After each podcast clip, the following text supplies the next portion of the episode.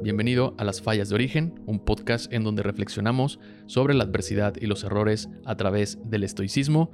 Todos los lunes hay un episodio nuevo y los jueves leo un pensamiento o pasaje de los principales estoicos para practicar esta filosofía en nuestro día a día, buscando tener una vida más virtuosa. Yo soy Guillermo Moctezuma y sin más preámbulo, este es el pensamiento de hoy.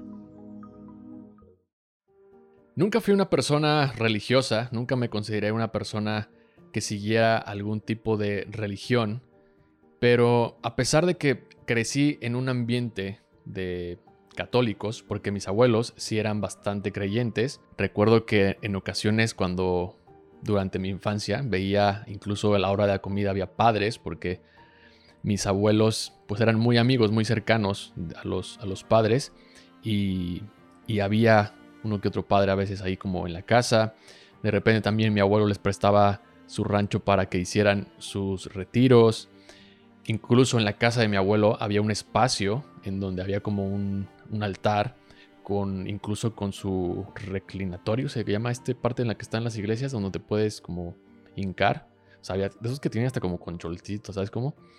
Y, y en ese espacio, o sea, había un, había un Cristo, había veladoras, había una Biblia siempre abierta. Me acuerdo que cuando pasaba por ahí me daba curiosidad ver en qué hoja estaba abierta. Y siempre estuve como en contacto de que mis abuelos, pues al final sí eran muy creyentes. Además, en mi infancia fui a una escuela de monjas y me enseñaban religión. Y luego me mandaban los sábados a clases también porque pues no me aprendía las oraciones.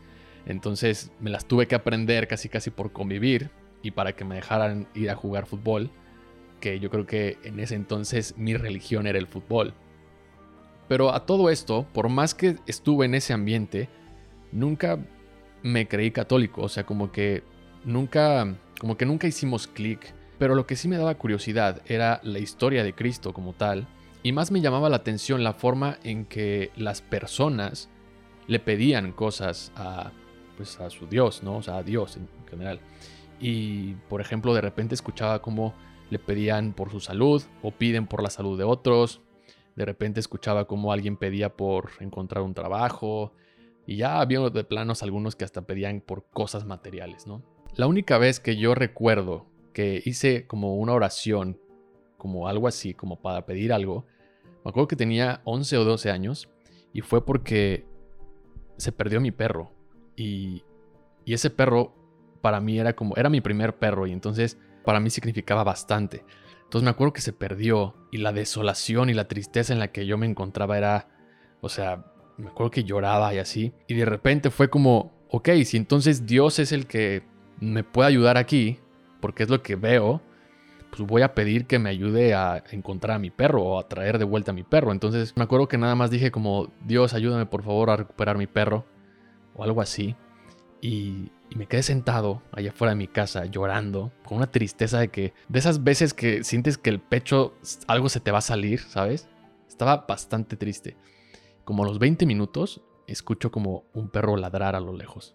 Y yo de repente dije, no mames, es mi perro. Entonces corro hacia el lugar donde se escuchaba los ladridos. Entonces estaba una barda, me subo a la barda y veo a mi perro del otro lado que estaba amarrado voy con mi abuela y le digo que si me puede ayudar pues a ir con los vecinos y así. Entonces va mi abuela, me ayuda y resulta que los vecinos lo encontraron en la calle y lo metieron en su casa. Total, recupera a mi perro, ¿no? Y podrías decir que efectivamente Dios me ayudó a recuperar mi perro. Aún así, yo me acuerdo que no me quedaba con esa idea. O sea, a mí lo que realmente me marcó en ese momento fue la fuerza con la que sentía esa tristeza, esa desolación. Y, fue como, demo, güey. O sea, ok, si Dios no controla mis emociones, ¿quién entonces? Tiempo después, obviamente, este tipo de momentos difíciles, donde la adversidad te pone a prueba, se iban a repetir en diferentes etapas de mi vida. Incluso algunas tal vez con, con mayor fuerza, pero nunca volví a pedir algo así, porque al final como que de una u otra manera algo me decía que esa adversidad me iba a dar una fuerza. Y en segundo lugar, eso que me estaba pasando seguramente no estaba en mi control. O sea, yo no podía detenerlo. Por ejemplo, te dejó tu pareja, no tienes el control. Perdiste tu trabajo, no tienes el control. Tus padres te abandonaron, tampoco tienes el control.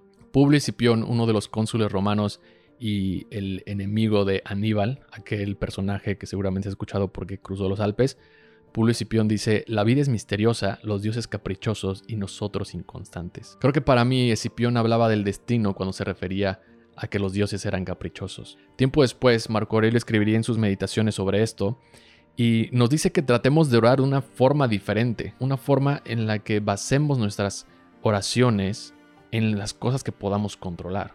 Hay una oración que para mí me ha acompañado en estos últimos tres años y esta oración tiene su origen en el estoicismo y seguramente la has escuchado, es la oración de la serenidad que dice, dame la serenidad para aceptar las cosas que no puedo cambiar, valor para las que sí puedo y sabiduría para entender la diferencia. Empezar y terminar el día con esta oración para mí es una forma de recordarme que la vida es misteriosa y los dioses caprichosos.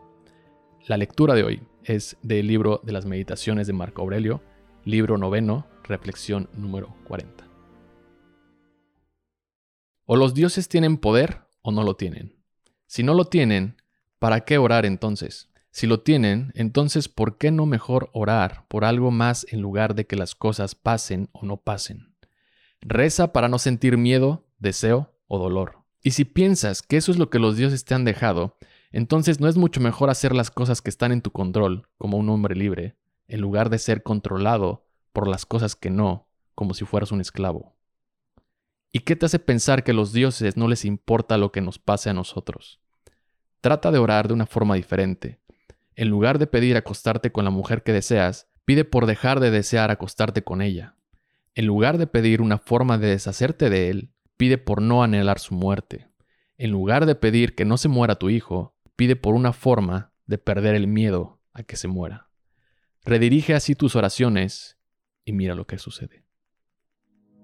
Gracias por escuchar esta reflexión. Te invito a calificar el episodio en Spotify si te gustó o suscribirte al canal de YouTube Fallas de Origen para que no te pierdas ningún episodio todos los lunes o los jueves.